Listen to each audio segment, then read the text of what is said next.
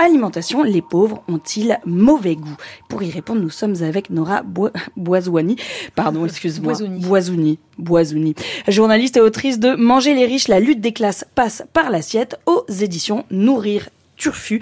Nora, si on parle d'alimentation, c'est parce que l'inflation a rendu de plus en plus difficile le fait de bien se nourrir en ce moment. On en est à plus 4 plus 4,9% d'augmentation sur un an. Et évidemment, euh, on le devine, c'est les plus précaires qui ont le plus de mal à accéder aux fameux 5 fruits et légumes par jour. Votre essai, il parle notamment de l'insécurité alimentaire. On en est vraiment là en France aujourd'hui, Nora? On en est là, absolument. Il y a un baromètre Secours Populaire qui est sorti au mois de septembre qui dit qu'un tiers des Français se privent d'un repas par jour. On a la moitié des Français et Françaises qui est incapable d'acheter et de consommer des fruits et légumes tous les jours. On a 20% des parents qui n'arrivent pas à payer la cantine. Enfin, on en est effectivement là.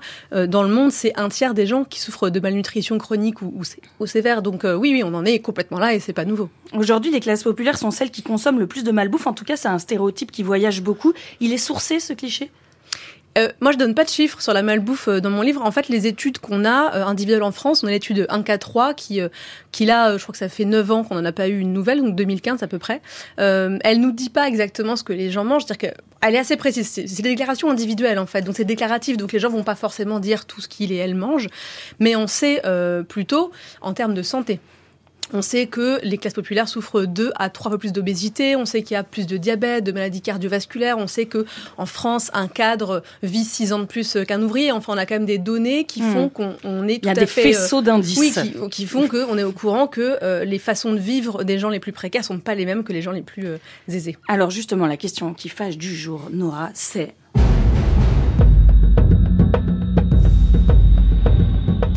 million si je réponds bien à la question. c'est ça. Attention est à son comble. En alimentation, les pauvres ont-ils mauvais goût alors? Qu'est-ce que le mauvais Non, je vais une chronique. non, mais en fait, c'est ça, c'est qu'est-ce que ça veut dire mauvais goût? Qu'est-ce que qu'est-ce que veut dire bon goût? Le, le, bon goût et le mauvais goût, c'est arbitraire, c'est décidé par certaines classes, les classes dominantes. Euh, c'est le produit de normes sociales. Le bon goût à Paris n'est pas le bon goût à Lyon, n'est pas le bon goût à Shanghai, n'est pas le bon goût à Sydney. Le mauvais goût, c'est la même chose. C'est la même chose, c'est la mauvaise santé? Le, bah, c'est plutôt une manière de se distinguer le goût. Et là, je, je, je n'ai rien inventé. Euh, Bourdieu, le sociologue, euh, en parlait à ma place. Déjà, euh, dans la distinction notamment, euh, il disait aussi le, le, le goût, c'est le dégoût du goût des autres aussi. Donc, c'est-à-dire qu'on on règle, on a le curseur de son goût par rapport à celui des autres et de la classe sociale à laquelle on appartient, ou bien de ce qu'on veut refléter aussi. Ok, mais Maya, dans cette émission, va incarner la voix de vos détracteurs. Comme tous les jours, Maya n'est pas d'accord. Je ne suis pas d'accord du tout, parce que quand on parle du bon goût, ça peut tout simplement être le, le goût qui est bon pour nous.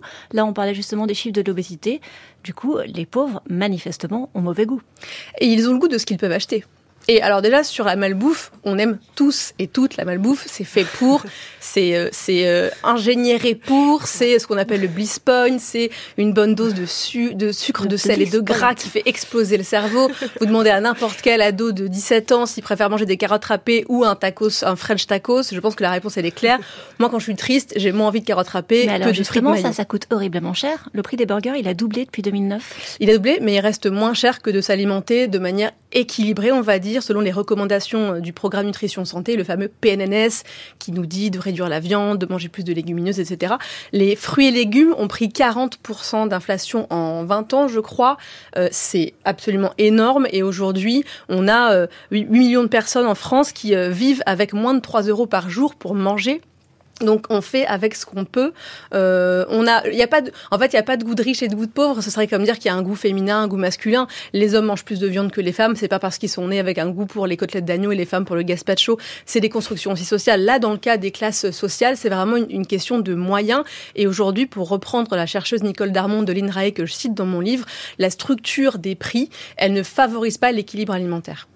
Est-ce que c'est pas un petit peu déresponsabilisant et un peu misérabiliste de dire que finalement les pauvres ils sont euh, enfermés quelque part dans leur classe sociale Moi, ce serait plutôt l'inverse. C'est l'inverse qui me choque, c'est euh, les la culpabilisation, les injonctions qu'on fait parce que on parlait de culpabiliser et responsabiliser, c'est pas la même chose. Non, tout à fait. Mais les, les messages de santé publique, de prévention qu'on a, manger, bouger, euh, ne pas manger trop gras, trop sucré, trop salé, 5 fruits et légumes par jour. En fait, c'est ça culpabilise des gens qui n'ont pas les moyens de répondre positivement à ces injonctions et à ces messages de santé. C'est-à-dire que vous n'avez pas les moyens de manger 5 fruits et légumes par jour, si vous l'entendez toute la journée, vous culpabilisez. Et culpabiliser euh, les riches, euh, les, les, riches culpabilisent les pauvres pour des habitudes alimentaires dont ils ont les mêmes pratiques. C'est-à-dire que cette phrase n'était pas très française, mais par exemple. On va moins stigmatiser un riche qui va manger au McDo ou qui va manger des Twix euh, qu'un pauvre parce que on va se dire que euh, être riche ou une classe sociale, il est capable de soutenir finalement ce mode de vie parce qu'après il va pouvoir se payer un, club de gym, alors que les pauvres quand ils deviennent obèses ou quand ils ont le diabète, eh ben c'est la Sécu qui paye, donc c'est c'est moi qui paye. Bah alors je pense que la société paye les les cinq allers-retours en jet privé de Bernard Arnault euh, par semaine. Euh, je pense qu'on paye aussi dans mon livre j'explique justement comment est-ce que les prix sont décidés sur l'alimentation. On paye une agriculture une agriculture intensive, productiviste, etc. On paye les excès des riches aussi, et ce sont les pauvres qui trinquent encore une fois puisque ce sont les classes les plus précaires qui n'ont pas les moyens de se payer des choses qui seraient bonnes pour la santé. On rappelle que l'obésité, elle est aussi multifactorielle. C'est pas seulement l'alimentation euh, qui est euh, en cause, évidemment, mais on culpabilise justement des pratiques qui pourtant ne le sont pas chez les gens qui sont aisés. Et c'est ça, moi, qui me rend dingue. Euh, je, je, cite dans mon livre, il y a des critiques culinaires qui vont aller acheter du McDo ou du KFC en le commandant parce qu'ils ont honte d'aller les chercher dans la rue, parce qu'on peut les reconnaître. Donc ils peuvent faire croire qu'ils ont des habitudes de vie complètement saines et équilibrées, eux. Alors, Nora Boisouni, je vous repose la question. Les pauvres ont-ils mauvais goût? Non, euh, et puis il n'y a pas de mauvais goût. Moi, je pense que c'est ça qu'il faut retenir. Euh, en termes de nourriture, on a le goût de ce qu'on peut acheter. Les boîtes de euh, conserve. Les boîtes, c'est bon, les boîtes de conserve, c'est un très bon moyen de manger des lentilles, des légumineuses, des haricots rouges, des haricots blancs. la boîte de conserve est, formidable, comme les légumes surgelés sont formidables aussi. Voilà. Marine, une conclusion? Bah oui, moi, je, alors Maya dit que oui.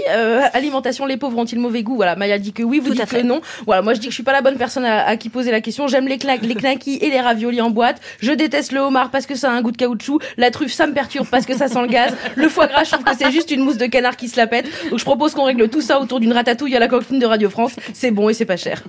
Merci et au revoir Noran Boisouni. Je rappelle que votre essai s'appelle Manger les riches, la lutte des classes passe par l'assiette aux éditions Nourrir Turfu. Et je vais y arriver. Nourrir Turfu. Nourrir Turfu.